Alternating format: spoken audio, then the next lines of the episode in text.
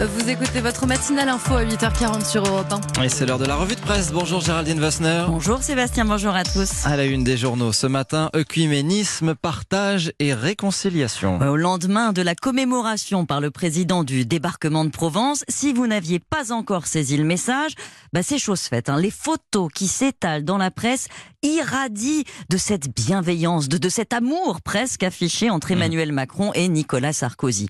Eux, s'effleurant l'épaule, se couvant de regards euh, chargés de sourires, eux descendant euh, de la nécropole presque côte à côte avant de saluer la foule, émus par l'hommage rendu aux combattants africains. Ils sont inséparables, ironise Didier Rose dans les dernières nouvelles d'Alsace, qui salue l'habileté du stratège Macron. Sous couvert de respect à son aîné, il envoie un message en lettres majuscules et surligné au peuple de droite, s'afficher sarco-compatible en l'absence de François Hollande, effacé de l'histoire et alors que la droite ressemble à un champ de ruines, c'est capter une part de la popularité dont jouit toujours l'ancien président.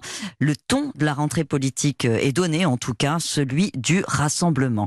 Pas sûr, toutefois, que le message soit bien reçu quand les vrais sujets chauds vont ressurgir la semaine prochaine. Réforme des retraites, loi de bioéthique. La météo politique est aussi capricieuse que l'autre. La météo et la sécheresse qui occupent encore une large place dans vos journaux. 900 hectares ravagés dans l'Aude. La grande peur, titre la Provence, qui alerte sur le risque maximum euh, ce week-end tant la végétation est asséchée. Peur qui s'étend et c'est nouveau au-delà du bassin méditerranéen. Le réchauffement climatique va mécaniquement élargir la zone à risque vers de nouveaux secteurs qui vont devoir s'adapter, explique Lacroix. Au cœur d'un été marqué par une longue sécheresse, la situation est alarmante des Landes à la Sologne et à l'échéance 2050, près de la moitié de la surface des forêts en France sera concernée par des risques d'incendie. Euh, les pays de la Loire, le centre Val-de-Loire, la Bretagne. Or, ces forêts ne sont pas adaptées à cet aléa, explique un spécialiste au quotidien. Il faudrait euh, alterner les essences d'arbres et les gérer peut différemment en disposant des citernes pour alimenter les pompiers, des pistes d'accès dans les forêts, autant d'adaptations qu'il faudra étudier. Comme il faudra s'adapter euh, durablement à la sécheresse, le niveau des nappes phréatiques euh, toujours inquiète, euh, toujours en baisse, pardon, inquiète la voie du Nord. Déficit de pluie, cours d'eau à sec. Plus de 80 départements sont toujours en alerte sécheresse.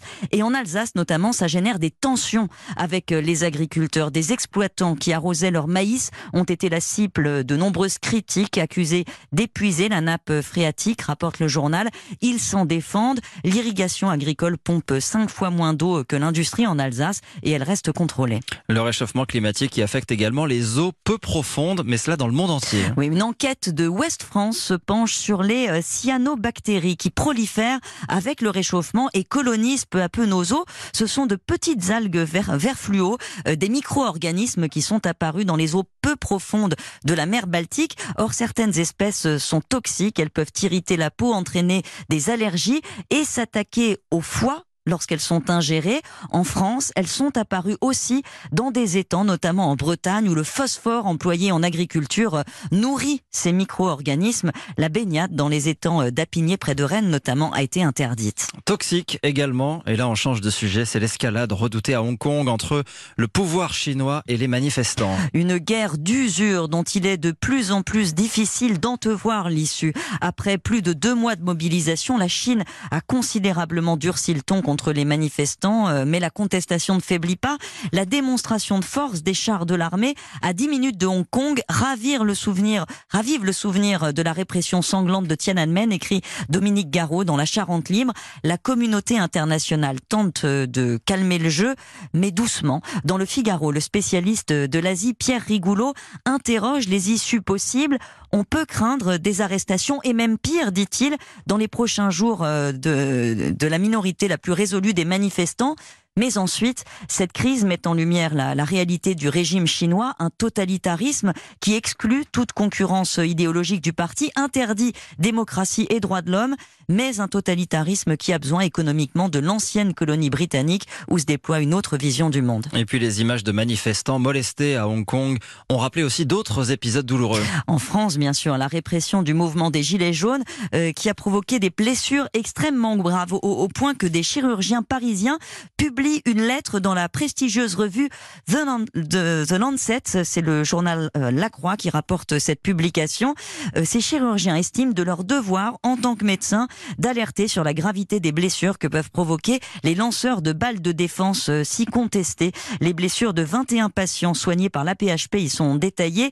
Fracture de la mâchoire, de la pommette, les mêmes qu'on retrouve chez des gens frappés par une batte de baseball, indique la chef du service de chirurgie maxillofaciale à la Pitié Salpêtrière. Le Conseil d'État récemment a refusé de suspendre l'usage de cette arme considérée comme un élément essentiel du dispositif global de maintien de l'ordre. Enfin, il s'appelle Michael et il est en pleine forme.